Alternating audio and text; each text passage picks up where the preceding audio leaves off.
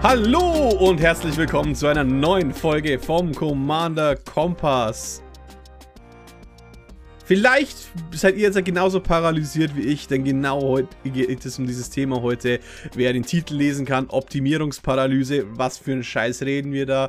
Geht es um was, geht's um was ganz Einfaches und wir wollen klug klingen? Ja, und zum klug klingen habe ich mir heute natürlich wieder den Jochen Redinger mitgebracht. Ich würde sagen, hast du den falschen Gast. Also, ich bin ja kein Gast, aber da hast du die falsche Person dazu geholt. Zum Glück haben wir noch jemand Drittes dabei. Jemand, der tatsächlich klug reden kann. Anna Freakel von Magic Love. Servus, hi. Danke, dass ich da sein darf. Ich bin mal wieder der neue Fritz, sozusagen. Mal ja. wieder. Das war das du musst aber auch so schlaue Dinge tun wie Fritz. Oh je, das ist schwere Bürde. Ich, ich tue mein Bestes. Alles ist overrated, außer meine 5 Cent Kamen, die ich ja. irgendwo mal aufgemacht habe. Genau. Krul Akro, Krul Akro, irgendwie so. Kriege ich hin. Ja. ähm, nee, das Konkrete, worum es in dieser Folge geht, ist tatsächlich eine Sache, die erst paradox wirkt. Wir alle wollen Dinge optimieren. Wir alle äh, wollen besser werden, aber tatsächlich kann man sich da auch sehr oft selbst im Weg stehen. Wir haben Ressourcen von komischen Podcasts, YouTube-Videos, Moxfield, EDH-Rack. Doch jeder, der schon mal bei der Eisdiele war oder bei äh, oder vor so einem Eiswarending gestanden ist, wenn zu viele Optionen sind, weiß man gar nicht, was man möchte für ein Eis. Das kann einen natürlich dann auch negativ auswirken, weil dann entscheidet man sich halt für irgendwas, was man eigentlich gar nicht so wollte, aber es hat halt im Moment ganz cool ausgeschaut. Ja, oder man entscheidet sich für das, was man immer gerne isst oder immer gerne spielt. Also Sultai Control in meinem Fall und hat dann irgendwie 80 Mal dieselben Decks. Das soll ja vorkommen. Aber es ist ja ein beliebter Rückfallmechanismus. Ähm, also generell an der Eisdiele eben, da nimmt man dann, weiß ich nicht, immer Haselnuss oder sowas. Also sollte man generell oft machen, weil Haselnuss geil ist. Aber unabhängig davon nimmt man dann einfach immer das, was man kennt, oder äh, man bricht halt in Tränen aus. Ähm, ich glaube, es ist im Zweifelsfall ist es besser, das zu nehmen, was man kennt, anstatt vollständig aufgelöst zu werden von dieser Flut an Optionen. Vielleicht haben wir heute ein paar Sachen, die euch helfen können, dass ihr weder das eine noch das andere machen müsst. Ja. Ähm, vor allem geht es halt auch darum, dass wir mal ein bisschen euch das Hirn ausschalten wollen und dass ihr euch mal dazu traut, auch mal Schlumpfeis zu essen. Ihr habtet es vor äh, 20 Jahren das letzte Mal, aber habt jetzt zu, zu viel Angst äh, dafür, verurteilt zu werden, wenn ihr euch das Schlumpfeis holt, weil ihr es seit 20 Jahren nicht mehr gehabt habt, wobei ihr neugierig seid, was war das eigentlich? Definitiv. Und ihr solltet, das ist äh, vielleicht ein wichtiger Ratgeber, wenn ihr diese Folge jetzt anhört und euch vielleicht manche Sachen so am Rand bekannt vorkommen oder ihr euch fragt, hä, kann man dazu vielleicht mal mehr wissen?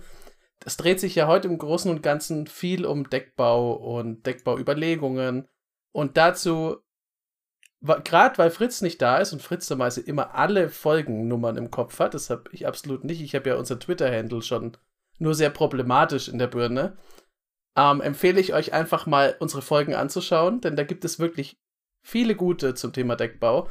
Und da gibt es auch welche zu zum Beispiel zum Aufrüsten, zu Petcards, zu allen möglichen Themen, aber da geht's, bisher ging es nicht darum, dass man quasi wie der Ochs vorm Berg steht beim Deckbauen, sondern war immer der optimierte, gute, positive Fall. Ich baue ein Deck und habe Spaß daran. Jetzt schauen wir mal, äh, es kann ja leider auch anders laufen. Richtig, und so wie es zum Beispiel anders laufen könnte, ist, indem man ein bisschen animiert wird dazu. Und deswegen gehen wir auch mal in die, das erste große Thema. Woher kommt eigentlich so ein bisschen der Drang, Decks stetig zu optimieren? Und das eben bis hin zu dem Punkt, dass ich mir aktiv, und beziehungsweise wann ist der Punkt ge äh, gekommen, wo ich mir aktiv damit schade? Und ich glaube, einer der großen Gründe ist eben, neue Karten kommen. auf dem Markt.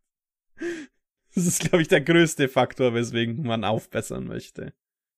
Wie ist es bei dir, Freakle? Musst du, wenn du ein neues Set hast, musst du direkt alle Decks umbauen? Muss ich. Oder wartest du? Muss ich tatsächlich, aber meine Decks werden damit immer schlechter. Also es war noch nicht so, dass irgendwie ein Deck wirklich besser wurde, nur weil ich neue Karten reingepackt habe und alte raus. Denn meistens habe ich mir mehr Gedanken gemacht, warum die Karten, die schon drin sind, auch da drin sind. Und äh, für mich ist es eher so, ich nutze diese neuen Releases dann, um meine Decks tatsächlich so ein bisschen schlechter zu machen, weil das ganz automatisch kommt bei mir, dass die Decks, wenn sie nicht performen, dass man unzufrieden damit ist, dass man ihn rumtüftelt und ähm, dann oft auch auf Stables geht. Und gerade wenn neue Releases kommen, ist es für mich so, ein, ähm, so, eine schöne, ja, so eine schöne Gelegenheit, Karten zu suchen, die etwas ähnliches machen, was es schon gibt und was ich vielleicht drei, viermal in Decks habe. Also zum Beispiel ein Beispiel wäre jetzt in Kamigawa gab es diese äh, Eternal Witness äh, als Enchantment-Kreatur und ähm, die nur Permanence zurückholt. Das ist irgendwie so ein Löwe in Golgari-Farben.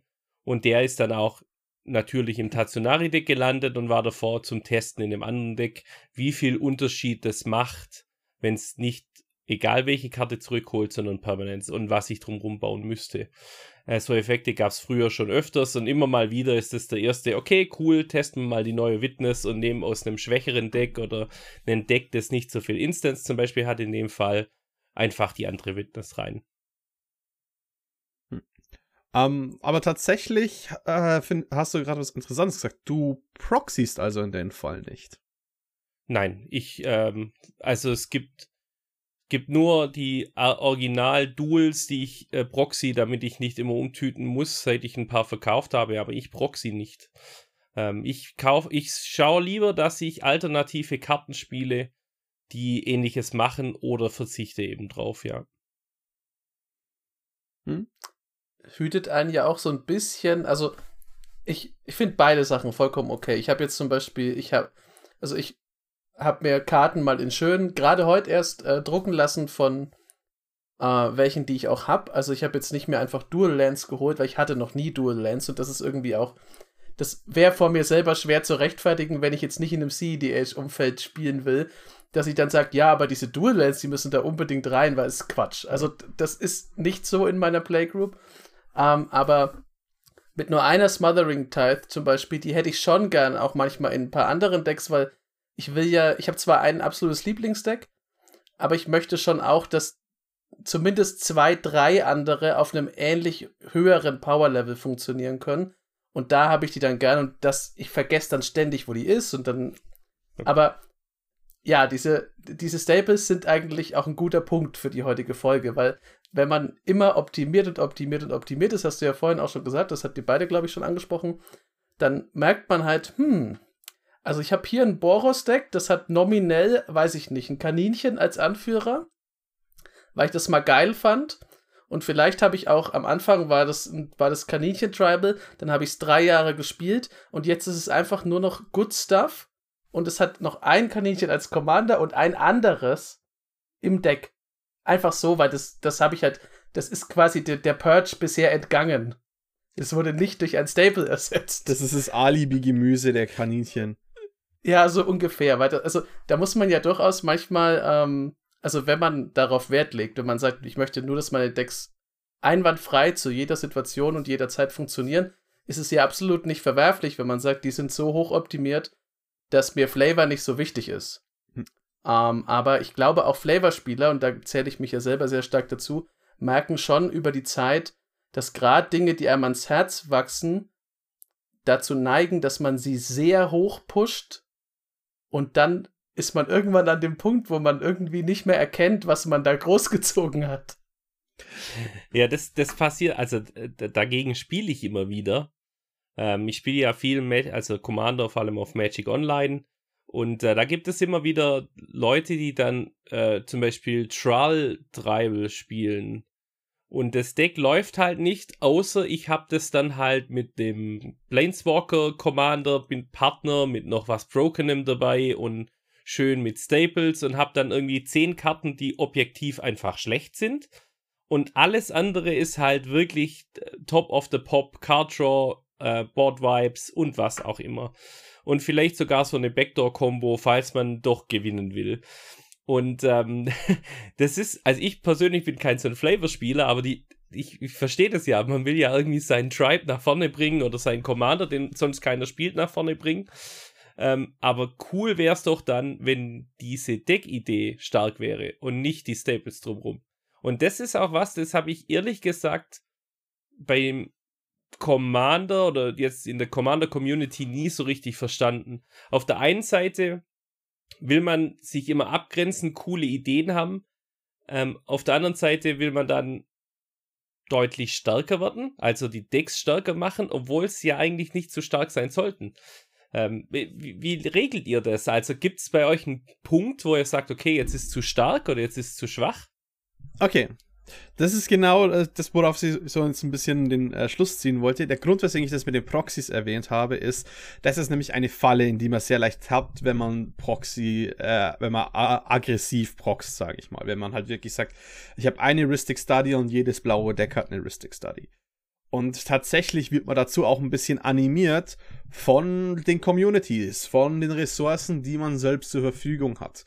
Was ist, wenn ich auf EDH-Rack schaue und ich sage, ich brauche einen Card-Draw-Spell, ich möchte das mal au au äh, aussehen.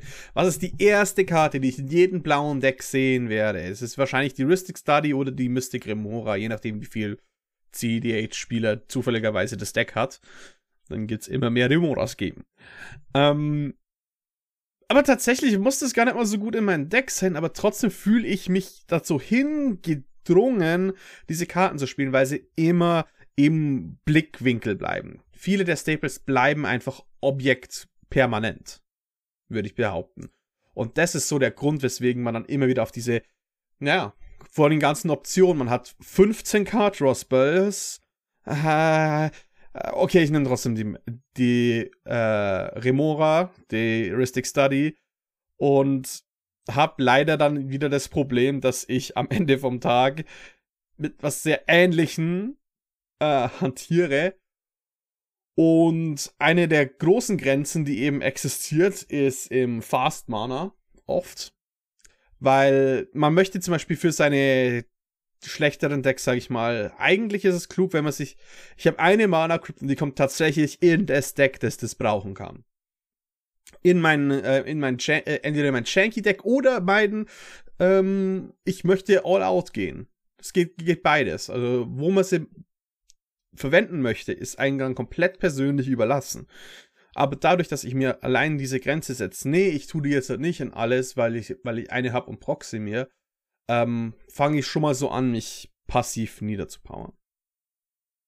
Ja, äh, ich bekenne mich da auch, ähm, also ich habe mich direkt gerade wiedererkannt, nicht schuldig bekannt, weil ich habe, also Mana Crypt zum Beispiel, ich habe genau eine. Und die ist halt in meinem Riesendeck. Und warum? Weil die Riesen wirklich jede Hilfe brauchen können. Also das ist ja nicht mein ein reines Riesen-Tribal, es ist aber mein Lieblingsdeck und es ist Boros und es hat einen Riesen-Commander und viele andere Riesen. Und das braucht wirklich Hilfe.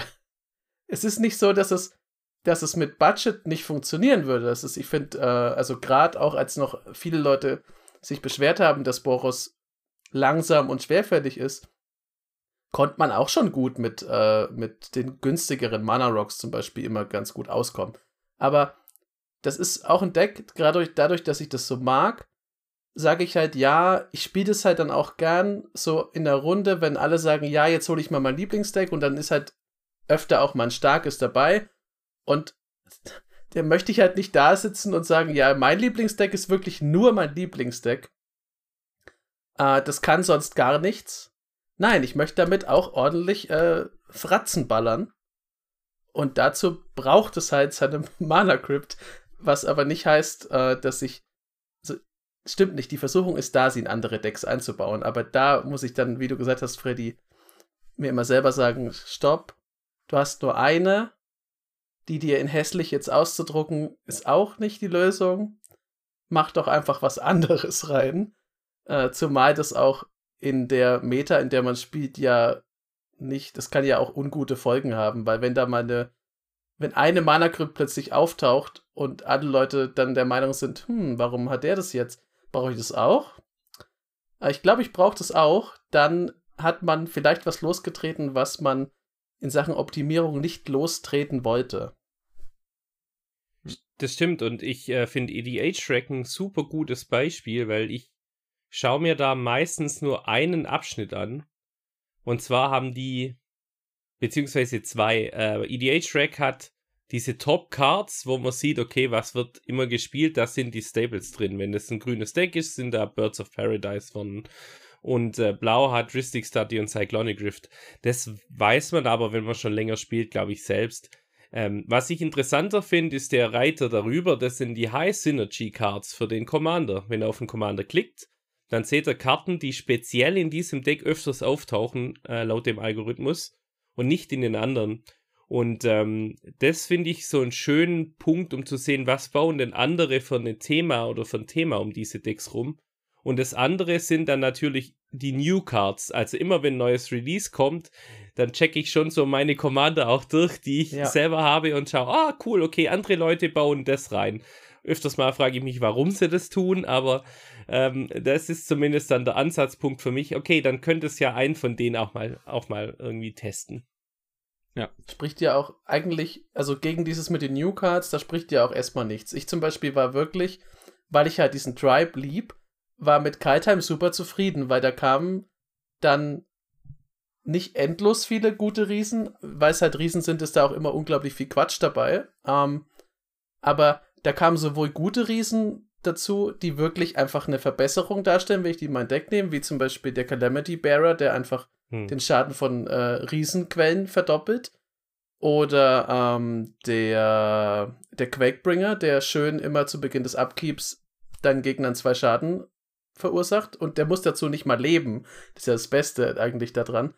Ähm, das Beste. Aber gleichzeitig, das, das ist das Beste dran. Ja, denn man muss wirklich als Riesenspieler nehmen, was man kriegt. Jede Optimierung mitnehmen. Ähm, und gleichzeitig waren aber auch lustige neue Karten dabei, wie dieses Squash, das irgendwie sechs Schaden macht. Ist es, ist es sechs oder ja, so? Sechs ich, und wenn du einen Riesen hast, kostet eins, ne? Genau. Und das ist halt einfach, das ist zum Beispiel eine Karte, das ist keine Optimierung für mein Deck gewesen. Das, die da reinzumachen, hat das Deck nicht besser gemacht. Ich hätte lieber eine andere Karte reingetan. Aber das war, damit habe ich diesem Hochrüsten ein bisschen mental gegengewirkt und habe gesagt, nein, ich möchte die lustige Karte haben und nicht die beste Karte in diesem Slot. Hm. Ähm, was ich jetzt halt nochmal betonen wollte, weil du das gesagt hast, Freakle. Wie viele New Cards tauchen auf, wenn das kommt? Sechs bis sieben. Wie viele sind in den High Synergy Picks? Zehn Karten oder ich glaube zwölf haben sie es erweitert. Zehn oder zwölf. Hm. Das ist sehr überschaubar. Ich habe meinen Überblick.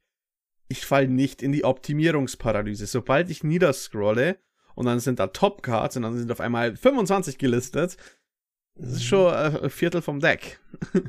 und auf einmal fällt man dann eben auf das Zeug zurück, was man bereits kennt. Ähm, ja. Aber jetzt noch eine Frage, die man sich auch persönlich stellen kann. Woran hat man dann eigentlich Spaß? Also, weil du gesagt hast, weswegen optimiert man so? Hat man Spaß darin, das Optimum zu finden oder hat man Spaß darin zu gewinnen? In beiden Fällen ist, ist Rhystic Study, sind diese Staples vielleicht nicht die Antworten. Ähm, denn es, es gibt ein sogenanntes Tier Zero Problem, falls jemand den, Be den Begriff kennt. Äh, wenn ein Deck so gut ist, dass es tatsächlich eigentlich theoretisch unangefochten wäre, wird es immer ein zweites Deck geben, das so spezifisch dagegen kämpfen kann. Und viele der Staples, jeder weiß, wie man dagegen spielt. Jeder weiß, wie man dagegen äh, kämpft. Jeder hat Outs dafür. Und es kann dann sogar, je nachdem, wie generisch ein Deck ist, oft mal ins eigene Fleisch mitschneiden. Plus, man muss, glaube ich, auch sagen, es gibt bei dieser, also diese Optimierungsfalle, die trifft auch manchmal Decks, wo man das erstmal nicht vermuten würde. Aber gerade wenn man sagt, okay, ein schwächeres Deck, das braucht vielleicht Optimierung, das ist ja auch der logische und richtige Gedanke. Wenn wir jetzt mal dabei bleiben, hier, äh, ja, Kaninchen Boros Tribal, der bräuchte vermutlich, der bräuchte Hilfe oder meine Riesen. Ich bleibe jetzt mal bei den Riesen, weil mit denen habe ich halt wirklich auch Erfahrung.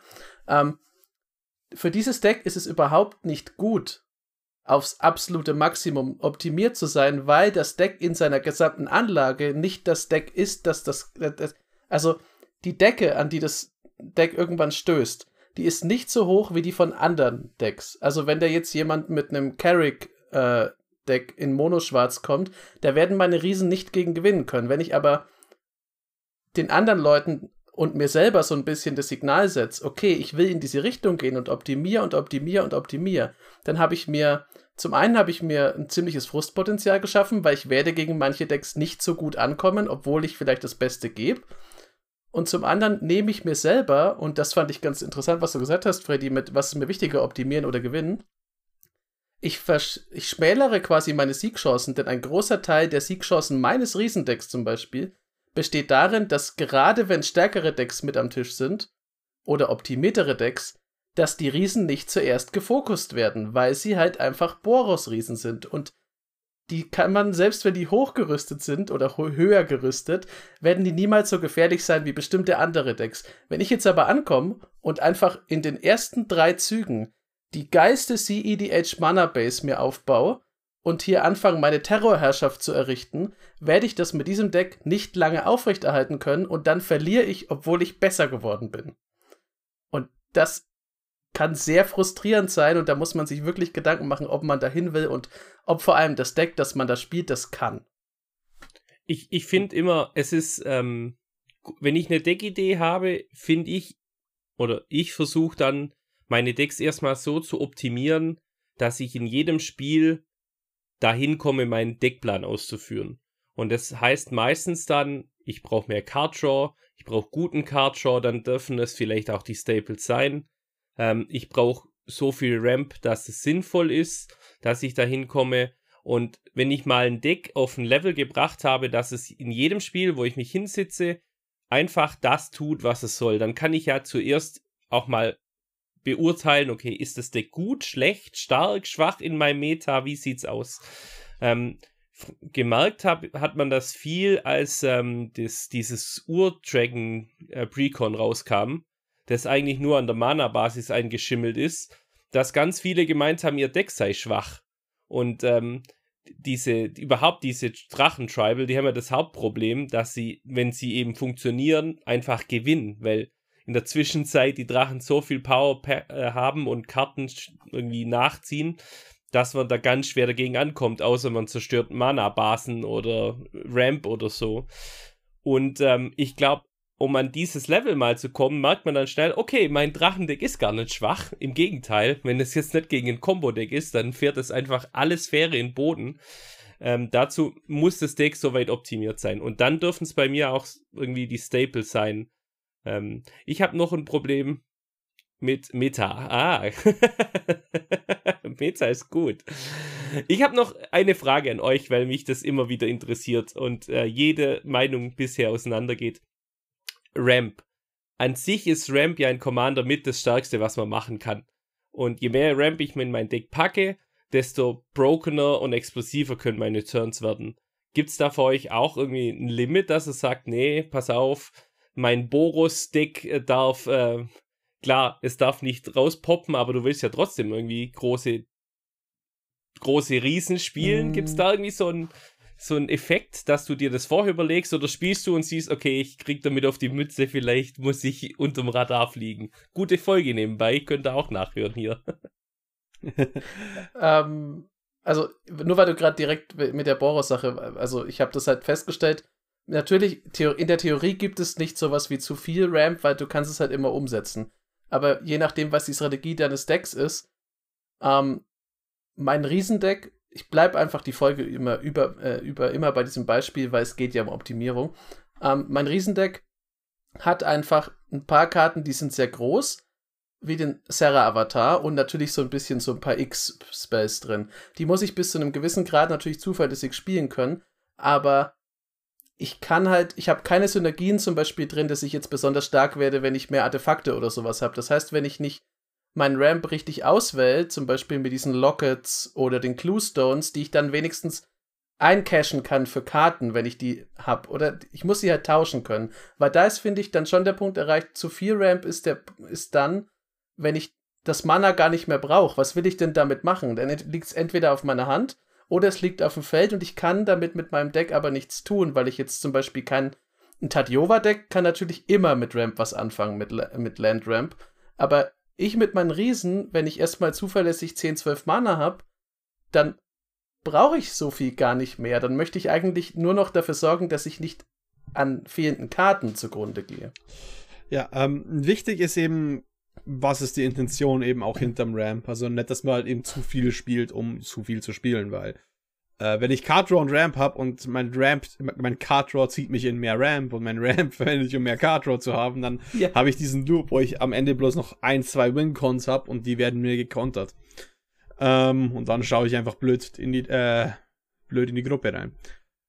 Tatsächlich habe ich für Casual so einen kleinen ähm, Pi mal Daumen äh, ich sage jetzt aber äh, äh, Richtlinie für mich, was Mana Ramp angeht. Wenn es zwei Mana ist und quasi so ein Mana macht, ist es völlig fein. Also quasi alles ab zwei Mana ist für mich Optimierungssache, weil das ist so ein bisschen das äh, Level, auf dem eben Ramp natürlich gefallen ist. Von drei vor mehreren Jahren. Jetzt spielt man noch ganz wenige drei Mana Rocks, wenn überhaupt. Und ähm, eine wichtige Sache für mich, wenn ich Fast Mana spiele, also 1 und 0, weil ich spiele Fast Mana, entweder es muss interagierbar sein, damit die Leute sich gut fühlen und dann trotzdem immer noch sagen, hey, ich kann, ich kann den Birds of Paradise abschießen. Oder es muss ähm, temporär sein. Dark Rituals, Ritual, Spells an sich und sowas. Weil dann habe ich immer noch eine Karte investiert. Die können auch alle sehr stark sein und für einen exklusiven Turn erlauben. Aber diese Permanenz ist ja tatsächlich das Problem mit Fast Mana im, im, im Mid-Power-Bereich. Denn klar, ich mache, äh, wenn ich einmal Dark Ritual spiele, ähm, Turn 1, ich habe einen Sumpf Dark Ritual und ich spiele Nashi als mein Commander. Unglaublich geiler Zug, perfekter Start für das Deck. Tatsächlich, wenn jemand einen Source to Plowshares hat, dann haut es mich extrem zurück. Und ich glaube, das ist auch ein bisschen fair, dann, also das ist nicht nur fair gegenüber den anderen äh, Spielern und Spielerinnen, das zu haben, weil die Person, die sorzt, sich auch ausbremst. Sie spielt ja dann auch, äh, auch nix. Und diese Dynamik ist äh, durchaus was, was, e was dazu führt, dass eben weniger gegrölt wird, weniger Probleme verursacht wird und halt auch ein flüssiges Spiel entsteht, weil tatsächlich kann es auch interessant sein, so, ah, du hast mir mein Turn 1 Plays versaut und dann spielst du ein bisschen und du bist direkt unterm Radar, weil jeder hat es von Anfang an noch im Kopf, dass dir quasi, dass du quasi direkt in Turn 1 2 for 1 wurdest. Es gibt übrigens auch noch, also das, das funktioniert ja in beide Richtungen. Also es gibt ja selbst, also ich nehme jetzt mal den extrem negativen Fall, den Freddy gerade genannt hat. Man zieht in Ramp und rampt in Ziehen äh, das wäre dann am oberen Teil. Ähm, und genauso ist es, wenn du ein Deck hast, das jetzt einen Plan verfolgt, der ein bisschen exotischer ist. Oder vielleicht wirklich dein Lieblings-Flavor-Deck ist. Dann bist du an diesem unteren Bereich von deinem, wenn du, da wo wir gerade waren, bei diesem Fast-Mana, ich wüsste zum Beispiel, also ich kann mit, mit der Mana Crypt und anderen Sachen kann ich mit den Riesen einen sehr explosiven Start hinlegen, aber er bringt mir bis zu einem gewissen Grad nichts, weil das Deck nicht dazu ausgelegt ist, dass ich die Leute sofort überfahre damit. Also dafür ist dann ein 4-4 Brian Stout Arm nicht gut genug, ohne Equipment, Subtheme und die Wahrscheinlichkeit, dass ich sofort einen Serra-Avatar ziehe und in jemanden reinwerfen kann, ist halt auch nicht so mega hoch. Das äh, heißt, man ja, das ist halt, es wird halt unumgänglich in der Folge über Optimierung. Man muss halt so versuchen, dieses gute Mittelfeld zu finden. Und ich finde, was Freddy gesagt hat, ganz gut. Ähm, es sorgt schon für Genugtuung und ein Gefühl von Fairness am Tisch, wenn man sagt, ja, jetzt hat Freddy seine fünf Rituals gezündet und hat einen geilen Zug und dann hat ihm jemand äh, einen Stock in die Speichen geworfen und das war's dann halt. Also eigentlich hat er ja trotzdem nur zwei Länder und einen Mana Rock und er hat's versucht hat hoch gespielt und hat hoch verloren. Und das, glaube ich, für den gesamten Tisch ein sehr gutes Gefühl. Ist auch ein gutes Gefühl, wenn es durchkommt. Ja, natürlich. Also das dann auch ein, also ich glaube, dagegen hat auch, ich weiß nicht, wie es dir geht, Freakle, aber ich habe nichts gegen den Sieg, der einfach mal geil gezündet wird und dann verliert man halt gegen eine coole Aktion. Ist ja nicht so schlimm. Dann ist es wenigstens auch rum und geht nicht noch 80 Züge. Eben, also habe ich ja schon mehrfach gesagt, ich habe überhaupt nichts gegen das Verlieren im Multiplayer. Ähm, weil dann spielt man einfach nochmal eins, ist doch, also Spiele müssen enden. Ähm, mhm. Und wenn Freddy äh, einen coolen Turn hat, wo er explosiv Mana zieht und dann unsere Decks von oben spielt, dann ist es doch in Ordnung. Dann äh, GG und das nächste. Ähm, ich habe immer das Problem damit, ähm, ich habe auch so ein Deck, das ähm, quasi One-Shot Mana nutzt Äh, wenn dann mein Plan verhindert wird, dann sitzt man gern mal auch eine Stunde oder zwei da und macht nichts. und deswegen äh, bin ich davon, ich, ich, also ich habe nicht mehr diese Spikes in meinen Decks, die irgendwie so Power Spikes haben, sondern ich versuche, dass alles so ein bisschen ja, smoother läuft und man einfach ähm, Spiel teilnehmen kann. Aber ich kann das völlig verstehen, dass es auch so Decks gibt. Wie gesagt, ich habe auch so eins, das einfach mal so ein Spike raushauen kann und dann mal zeigen, so Freunde, habt ihr eine Antwort oder nicht? das finde ich auch ganz, ganz gut. Da finde ich den Aufkleber von Freddy gerade mit Meta, so das Meta ein bisschen ehrlich halten und zu schauen, ob sie noch Interaktion spielen oder ob jeder nur seine Drachen rausrammt, finde ich ganz wichtig. ja.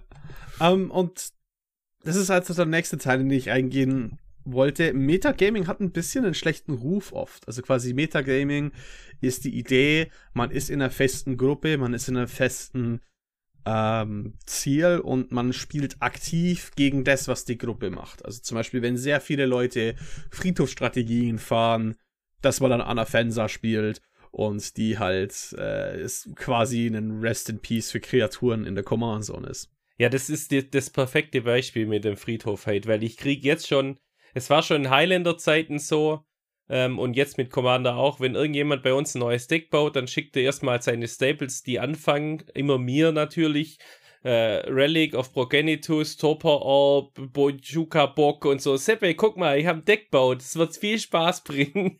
Und äh, das finde ich aber völlig in Ordnung, weil ähm, wenn jemand wie ich halt gern mit dem Friedhof rumdördelt, dann muss er auch damit klarkommen, dass das Meta drauf reagiert. Und das ist ja auch was, was ich cool finde, Decks zu optimieren. Nicht, dass sie immer mehr Power-Level haben, sondern wenn ihr euch trefft und jede Woche mit denselben Leuten spielt, dass eure Decks sich ändern müssen, weil der andere irgendwie andere Karten reinbaut, die gegen euch besonders gut sind. Und das hat ja Magic im Design vom, vor allem das Multiplayer Magic, leitet sich das ja vom 1 gegen 1 Competitive Magic wo die Karten ja so designt werden. Es gibt eine Antwort, die man vielleicht dann im Sideboard hat, die bringt man dann rein für Spiel 2 und 3. Und ich finde, wenn man so ein festes Meta hat, ist das genial, weil die Decks sich über ein Jahr verteilt immer so ein bisschen ändern, man seine Strategien ein bisschen anpassen muss. Und selbst für Leute, die dann nicht irgendwie 20 verschiedene Commander-Decks haben, sondern nur ein oder zwei, haben jedes Mal neue Spiele. Und das finde ich eigentlich sehr, sehr angenehm. Und vor allem hilft halt Metagaming auch genau mit dem Fall von, naja, normalerweise wären zwei Graveyard Hate Pieces optimal, aber ich spiele gerade in einem sehr Graveyard-basierten Deck. Ich, vielleicht brauche ich vier, vielleicht brauche ich eine Möglichkeit zu tutoren darauf. Und auf einmal, wenn ich mit dem Deck dann an den anderen Tisch gehe, habe ich halt immer noch meine quasi Down-Optimierung, die durchaus mal interessant ist, dann auch äh, ähm, zwisch, äh, zwischen den Gruppen anzuschauen. Und ich finde es sogar einen sehr positiven Faktor. Mein Bruder sagt, äh, in seiner Playgroup ist die gefürchteste Karte Soul Guide Lantern. ja. Ja. Ähm, und ich finde es einfach, das, das ist so was Wichtiges für Magic, finde ich, Metagaming an sich. Ähm, ich weiß nicht, ob ihr wisst, was gerade, ich glaube, die ein- oder zweitmeist gespielte Karte in Legacy ist. Die meistgespielte ist wahrscheinlich äh, Days oder Ragavan. Ach nee, Ragavan ah, ah. nicht mehr. Days wahrscheinlich. nee, nee, nee, ist es nicht Days? Es ist Red Elemental Blast oder Pyroblast, einer von den beiden. Echt? Okay, krass. Ja. Hm. Weil Du hast es gesagt. Es ist gegen Delver. Es ist der Tech gegen Delver, der sogar Delver spielt. Es ist das Meta-Gaming. Ja, das Problem ist nur, Legacy ist so ein schlechtes Beispiel, weil das Meta so kaputt ist, dass man das Main Deck spielt. Das ist nebenbei ein gutes für Leute, die nur Commander spielen und sich manchmal fragen, wann waren Standardformate gut oder schlecht, wann war Modern gut oder schlecht. Wenn ihr Karten viermal im Main Deck findet, die eigentlich ins Sideboard gehören, dann wisst ihr, das Format ist richtig beschissen. Und das ist gerade in Legacy auch der Fall. Aber es ist fürs Multiplayer, finde ich, ein anderer Punkt, weil ähm, auch das geht leider nur, wenn man das Meta kennt, wie immer dieses Meta-Gaming ja nur geht, wenn man das Meta kennt. Und wenn ihr dann woanders seid, merkt ihr relativ schnell, die Karten müssen wieder raus. Aber dann habt ihr ja wieder Spaß, euer Deck umzubauen. Ich, ich mache das gerne an meinen Decks rumbasteln.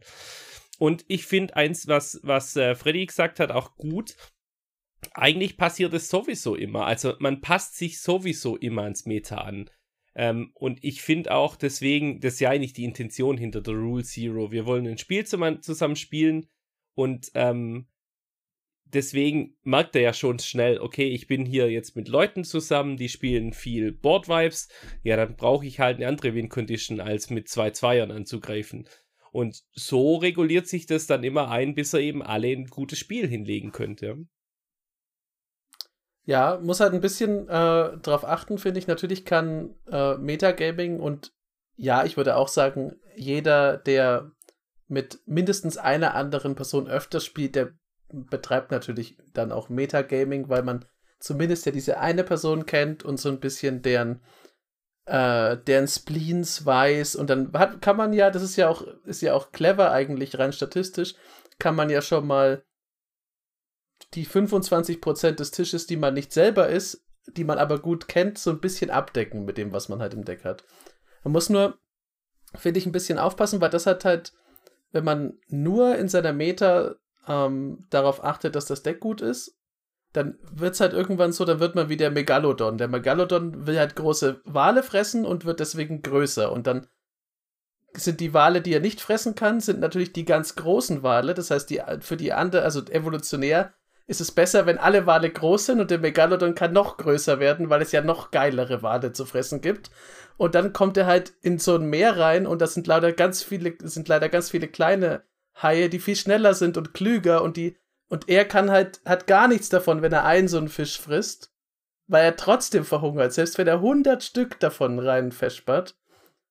Ähm, und deswegen äh, muss man, finde ich, aufpassen, dass man dann nicht so in so eine in so eine Extinction-Verzweiflung reinkommt, wenn man mal die Playgroup wechselt und dann feststellt, Hossa, hier ist alles anders? Ist mein Deck scheiße?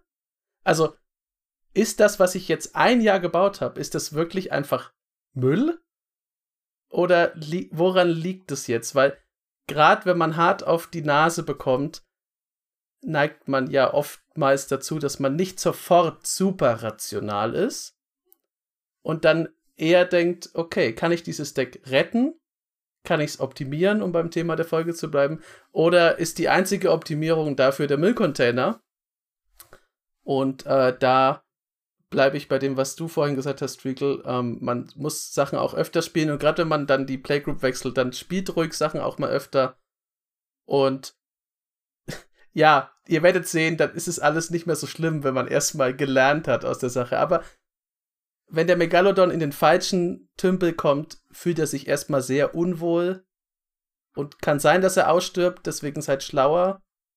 Und seid lieber so ein mittelgroßer Hai die ganze Zeit.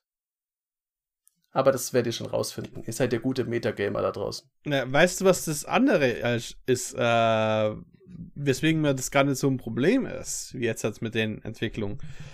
Du fängst, du hast ja den Grundstock, du fangst ja an mit 100 Karten und wenn du irgendwann in eine andere Gruppe kommst und du merkst, oh, du hast zu viel von diesen einen Art von Effekt, du tust was drauf, du hast, ähm, sag ich mal, einen relativ schnellen Gameplan, der halt äh, Boom or Bust ist oder sowas. Äh, du hast immer noch dein ursprüngliches Deck in den meisten Fällen und kannst theoretisch halt einfach wieder zurückentwickeln. Du kannst dich ja anpassen. Das Metagaming ist ja jetzt nicht so eine Sache, die einmal da ist und jetzt halt ist es immer so, sondern es ist halt in der wandelnden Natur auch von Magic, dass wir mehr Karten bekommen, dass wir mehr spielen, dass ich den, das Stigma, das damit verbunden ist, überhaupt nicht verstehe, weil. Ich auch nicht. Wenn da Color, ich weiß, wenn Jochen dabei ist, dann wird es ein bisschen ähm, Color Hate geben gegen wahrscheinlich, ich glaube, schwarz oder so. Das war die Farbe, die du nicht so mochtest, ne? Ich glaube, es war weiß. Ich äh, möchte das, ich möchte das nicht dementieren und nicht bestätigen. Okay. Ich finde ich finde es auch, also, ich finde es auch ein bisschen arrogant zu glauben, dass das Deck, das man selbst gebaut hat, als Random Magic äh, Spieler oder Spielerin in jedem Meta gegen jedes andere Deck gut abschneiden muss. Es ist völlig irre. Also es kann nicht sein, weil A, der Spieler wird es nicht bringen, B, wahrscheinlich ist man nicht der beste Deckbauer der Welt und äh, das gehört ja dazu. Es gibt ja drei andere, die auch versuchen, dich zu schlagen. Also Commander, es ist, ich bleibe auch dabei, es ist kein äh, Koop-Spiel. Es geht darum zu gewinnen mit seinem Deck. Und ähm, klar will man jetzt niemand den Spaß am Spiel nehmen und wenn man sieht, es gibt Hürden, die nicht zu überwinden sind, dann ist es so. Aber ich finde schon, dass man als allererstes mal sich selbst hinterfragt, sein Deck, sein Play. Und ich glaube auch, man lernt sehr viel dabei. Also wenn ihr in Magic vorwärts kommen wollt und vielleicht auch tatsächlich mehr vom Spiel verstehen wollt, dann ist dieser Aussterbeeffekt, von dem Jochen gesprochen hat, wenn ich es richtig verstanden habe, eigentlich sehr, sehr gut, weil ihr dann das erste Mal diese Scheuklappen, die ihr in eurem in eurer Play Group habt, ablegen müsst. Und äh, ich empfehle euch das, das immer mal wieder, wenn die Möglichkeit besteht, zu tun. Mal zu schauen, was andere Playgroups so spielen. Ähm, wenn er da natürlich mit äh, gegen lauter Anfänger spielt und die völlig nass macht, ist eine andere Sache. Aber vom Prinzip her ist es ganz gut, mal zu sehen, was andere so tun. Wobei es, äh, also zu der, also zu dem ganzen Komplex, erst zu dem, was Freddy gesagt hat, mit dem man hat ja immer noch sein Deck mit dem man angefangen hat. Das ist das, was ich ganz am Anfang meinte. Wenn man zu, zu sehr auf so eine sehr optimierte Schiene geht, dann kann es durchaus sein, dass ich am Ende, dass ich nicht mehr, also ich weiß natürlich noch, als was ich das Deck damals aufgebaut habe. Aber es kann auch sein, dass man in einem sehr stark optimierten Fall, dass nichts mehr davon übrig ist, was dieses Deck mal ausgemacht hat. Es kann sein, das, das hört sich jetzt blöd an, aber es kann schon sein, dass ein Deck einfach so sein Herz verliert und dann ist es halt Boros Good Stuff geworden. Irgendwann auf dem Weg. Und es war vielleicht nicht mal schlecht, weil es war geil und hat Leute weggemoscht. Aber dann ist es schwierig, finde ich, zurückzugehen, weil dann ist man ja so weit weg von der ursprünglichen Deckidee, die man hatte, muss man ja sehr, sehr, sehr, sehr, sehr, sehr weit nach unten gehen wieder. Und dann kann man, finde ich, also das ist der Punkt, wo ich plädiere immer dafür, dass ihr evolutionär gesehen überlebt, liebe Zuhörer und Zuschauer. Also äh, ich möchte euch nicht das Aussterben wünschen. Aber manchmal ist es, glaube ich, auch okay, wenn man sagt, ich mache jetzt hier einen, einen Neuanfang. Farewell, my jetzt friend. Dunkel. dieses, äh, dieses Ding geht halt jetzt weg, dieses Deck. Also das kann ich, das bringt mir jetzt gerade nichts mehr. Das umzubauen wäre dann wäre auch nicht mehr mein altes Deck, dann kann ich es auch gleich neu bauen. Und das finde ich, äh, es kann auch ein kleiner Aspekt von dieser Optimierung sein, dass man im Extremfall mal sagt, ich optimiere hier nicht mehr, ich mache es einfach neu. Ich setze mich da nochmal hin und baue mir was, was auf. Vielleicht nehme ich auch mal einen anderen Commander und habe den anderen dann aber noch in dem Deck drin ähm, einfach mal so quasi zurückgehen an den, an den Basteltisch und dann mal schauen. Dann kann man nämlich immer noch ein neues Supermonster-Deck züchten innerhalb von vier Wochen, wenn man das möchte. Das ist ein um, ähm, sehr, sehr guter Punkt und ähm, vielleicht so eine kleine Anekdote von äh, Competitive Magic wieder. Früher, Patrick Chapin hat auch ein Buch über Deckbau geschrieben und er war so der Hauptarchitekt hinter vielen von den Pro Tour Decks, die ähm, aus Meta zerstört haben. Und ähm, für solche Leute ist es ganz normal, dass ihr mindestens 20 Decks baut, die absoluter Müll sind, an die, denen ihr auch viel Zeit investiert und äh, rumtunt, aber die nie dahin kommen, wo sie wollt. In Commander vielleicht, weil sie dann zu stark oder zu linear sind im Competitive natürlich, weil sie einfach nicht stark genug waren. Aber lasst euch davon nicht abhalten, weil diese Idee, wenn ihr Decks bauen wollt und tunen, dann ist diese Idee, dass Decks immer funktionieren, auch nicht richtig. Also es wird ganz viele Commander geben, die einfach nicht das tun, was ihr davon wollt. Und dann ist es, wie Jochen gesagt hat, völlig in Ordnung auch zu sagen, okay, nächste Idee. Hm. Vor allem die nächste Idee ist wichtig. Ähm, vor allem, damit ihr einfach spielt. Das ist so eine andere ja. Sache, die ich eben daran, an der Optimierung auf das Problem finde. So, ah, ich, ich habe das Deck, ich habe ich hab 92 Karten, also mit Ländern. Es, ich brauche noch diese acht Karten. Was hindert euch daran, acht Karten aus euren Binder zu nehmen und das Deck zu spielen? Ihr lernt schon mal 92% eures Decks, wenn ihr das spielt wenn es eine absolut kritische Karte ist, die halt, ja, ich sag jetzt mal, der Commander fehlt. Nee, gut, dann, dann proxt sie halt. Das ist tatsächlich was, wo es halt klar geht. Oder ich sage mal, ich prox gerade auch in mein Dragons Approach 16 Dragons Approaches, weil die Karte zu besorgen richtig kacke ist und wenn ich sie auf äh, wenn ich sie bestelle, dann zahle ich mehr Porto, als die Karten eigentlich wert sind am Ende vom Tag sowas ist ja dann an sich fein, weil, okay, es, Dragon's Approach Deck wird nicht ohne Dragon's Approach funktionieren, ein Commander Deck nicht ohne einen Commander. Aber wie gesagt, macht's einfach mal diese sieben Karten raus, lernt schon mal euer Deck und wenn die Karten dann tatsächlich kommen, wenn ihr sie euch ertauscht, dann habt ihr schon mal die Erfahrung damit, das auch umzusetzen und dann mit den neuen Karten zu spielen. Also auch wenn euch gefühlt so, ah, es fehlen acht Karten, zehn Karten, für viele ist es ja relativ, oh, das ist ein Haufen. Euer Deck wird immer noch funktionieren damit in den meisten Fällen, weil ihr spielt immer noch mit dem Großteil des Decks. Ja, und auch da wieder einfach nicht nur spielen, also anfangen zu spielen ist sehr wichtig. Ähm, aber dann auch mal öfter damit spielen. Ich nehme zum Beispiel meine Riesen. Ich, äh, ich hab, bin ja jemand, ich baue relativ viele Decks. Ich habe eigentlich in meinem Rucksack und in meinem Koffer.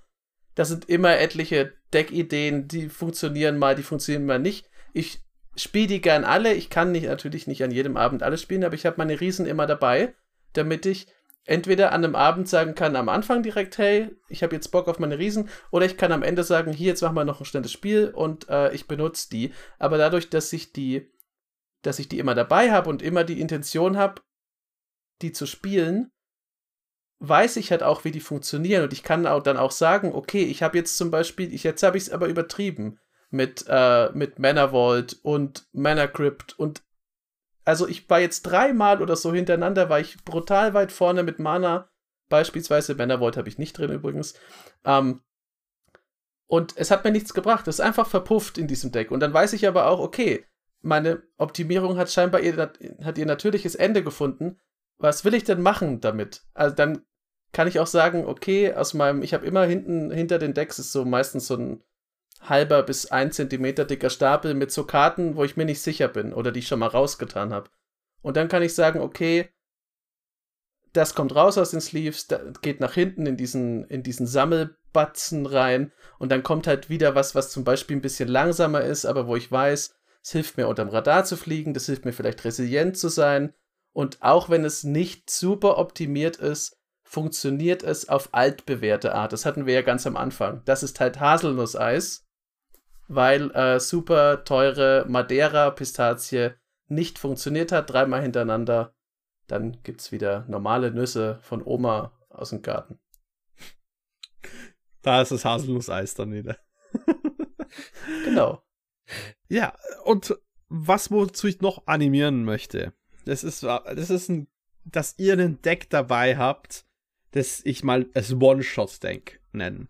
Jeder, der schon mal Dungeons and Dragons oder ein anderes Pen and Paper gespielt hat, der weiß, One-Shots können cool sein. Und tatsächlich sind solche sogenannten One-Shot-Decks Decks, die eben darauf aus, äh, ausgelegt sind, nicht immer Spaß zu machen, aber halt einfach entweder sie verfolgen einen super linearen Gameplan, weil manchmal sind die, werden die halt Decks zu komplex, es ist schon spät am Abend, aber du willst doch irgendwie eins reinbekommen, dann gehst du halt einfach dein stumpfes 1-1 Agro Gruel tritt Gesichte ein, Route, eine lineare Combo auch mal, das kann auch sein, oder halt dein Deck, das nur Karten beinhaltet, die du persönlich cool findest. So, das, das war für mich Stitcher Geralf, äh, ähm, das ich bis vor kurzem gehabt habe, wo ich halt einfach alle meine Lieblingsblauen Karten reinkaut habe. Sind die Karten gut? Nee. Hat das Deck trotzdem gewonnen? Manchmal, weil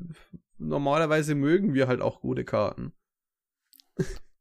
Kann ja, ich nur ich befürworten. Ich habe äh, dafür mein Tassigur-Deck. Ähm, das habe ich nicht nur immer beim Commander-Spielen dabei, das habe ich tatsächlich einfach immer dabei. Also beim Arbeiten und äh, wenn ich sonst wohin in Urlaub gehe, ich habe immer ein Tassigur parat, falls man sich verteidigen muss. Hier ist Tassigur ja, immer, immer, in meinem Herzen.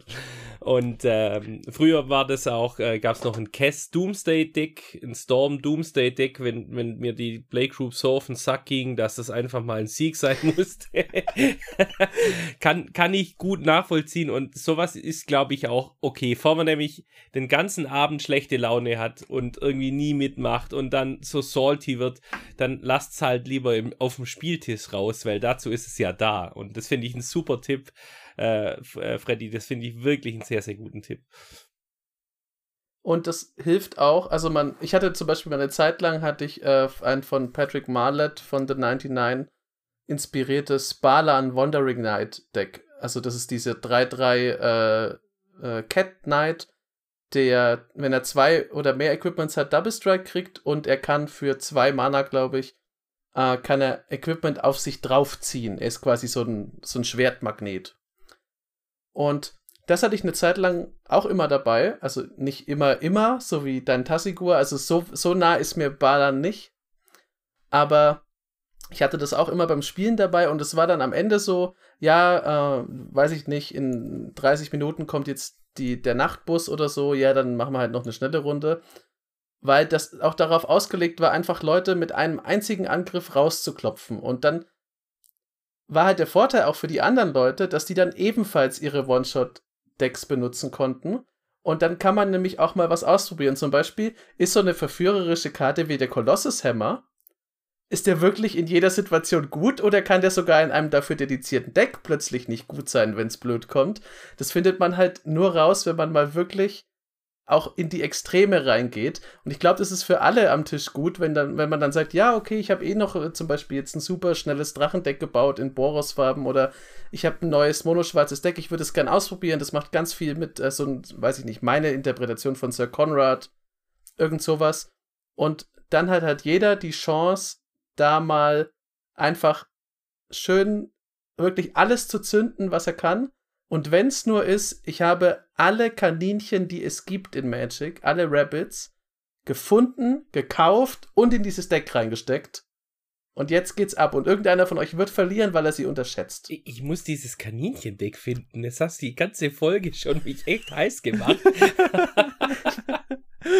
ab, äh, ab in den Kaninchenbau. So, dann, äh, ja, für, ich habe auch jetzt nämlich vor kurzem ein Deck äh, gebaut. Das ist eben das Strengths Approach Deck. Wieso? Meine allererste Karte, die ich gezogen habe, war der Dragon Mage. Ich spiele Celix und äh, Passionate Archaeologist. Celix kann halt quasi Karten melden und macht jedes Mal, wenn du eine Kreatur millst oder wenn jemand eine Kreatur millt, einen 1-1 Horror.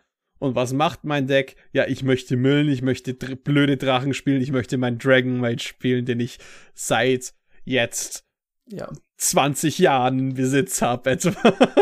Gutes Beispiel übrigens. Den Dragon Mage finde ich super geil. Ich habe den jetzt inzwischen einfach mal, um den für mich zu testen, in mehr Decks von mir reingebaut, damit ich sehen kann, ob der so geil ist, wie ich den finde. Und bisher ist er noch so geil.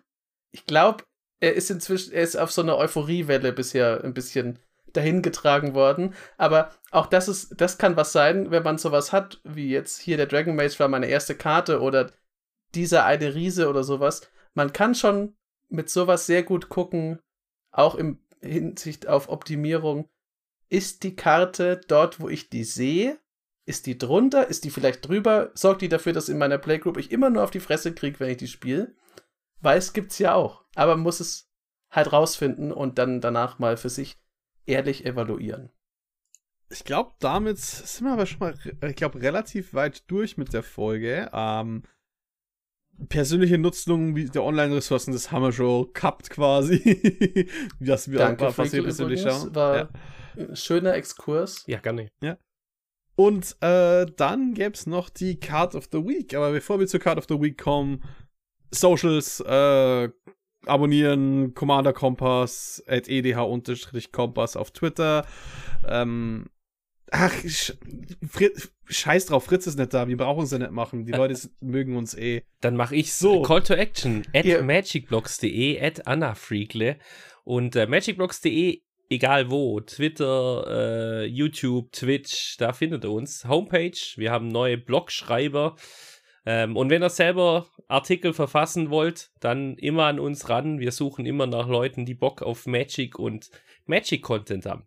Sehr cool. Und Freddy, du kannst auch einfach sagen, wenn du, äh, dass man alle Links immer unter dem YouTube-Video zum Beispiel findet. Und iTunes-Bewertungen bekommen, noch Shoutouts. Das ja. passiert auch noch. Aber erst nächste Woche, aber weil ich nicht nachgeschaut habe. Ich also, habe hab ganz ehrlich gesagt gedacht, wir, wir nehmen morgen auf. Überraschung. Aber wir sind, äh, das wäre nicht der, das optimale Play gewesen, sondern wir haben uns gedacht, nutzt die Chance, geiler Gast, gutes Thema, brütende Hitze. Das heißt, wir müssen irgendwann auch aufhören. Das ist gut für euch da draußen wahrscheinlich. Ähm, ja, aber dann kommen wir jetzt mal wirklich in Richtung Ende mit der Card of the Week. Du hast, glaube ich, Freakle eine genommen, die. Also man kennt sie. Also ich würde jetzt nicht sagen, dass man davon überrascht wird, also dass man von der Karte an sich überrascht wird, aber du kannst ja trotzdem eine intensive Liebesgeschichte zu dieser Karte Das habe ich erzählen. auch vor, weil es meine absolute Lieblingskarte und auch der Grund, warum ich in Commander wieder gelandet bin, weil ich sie sonst nirgends spielen darf. Äh, es ist der Deathrite Shaman, der hängt neben mir als äh, Artist Proof an der Wand, so sehr liebe ich sie.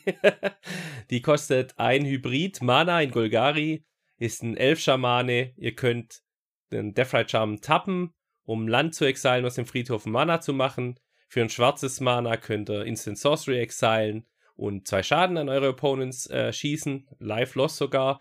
Und ihr könnt äh, zwei Life kriegen, wenn dann eine Kreatur exilt und grünes Mana zahlt. Und das Ganze ist eine 1-2-Kreatur. Und ähm, ist so für mich eine der Karten, die ihr gern in all eure Commander-Decks, die sie spielen können, packen könnt. Jetzt ist sie in der Zwischenzeit auch wirklich günstig. Die war früher unbezahlbar.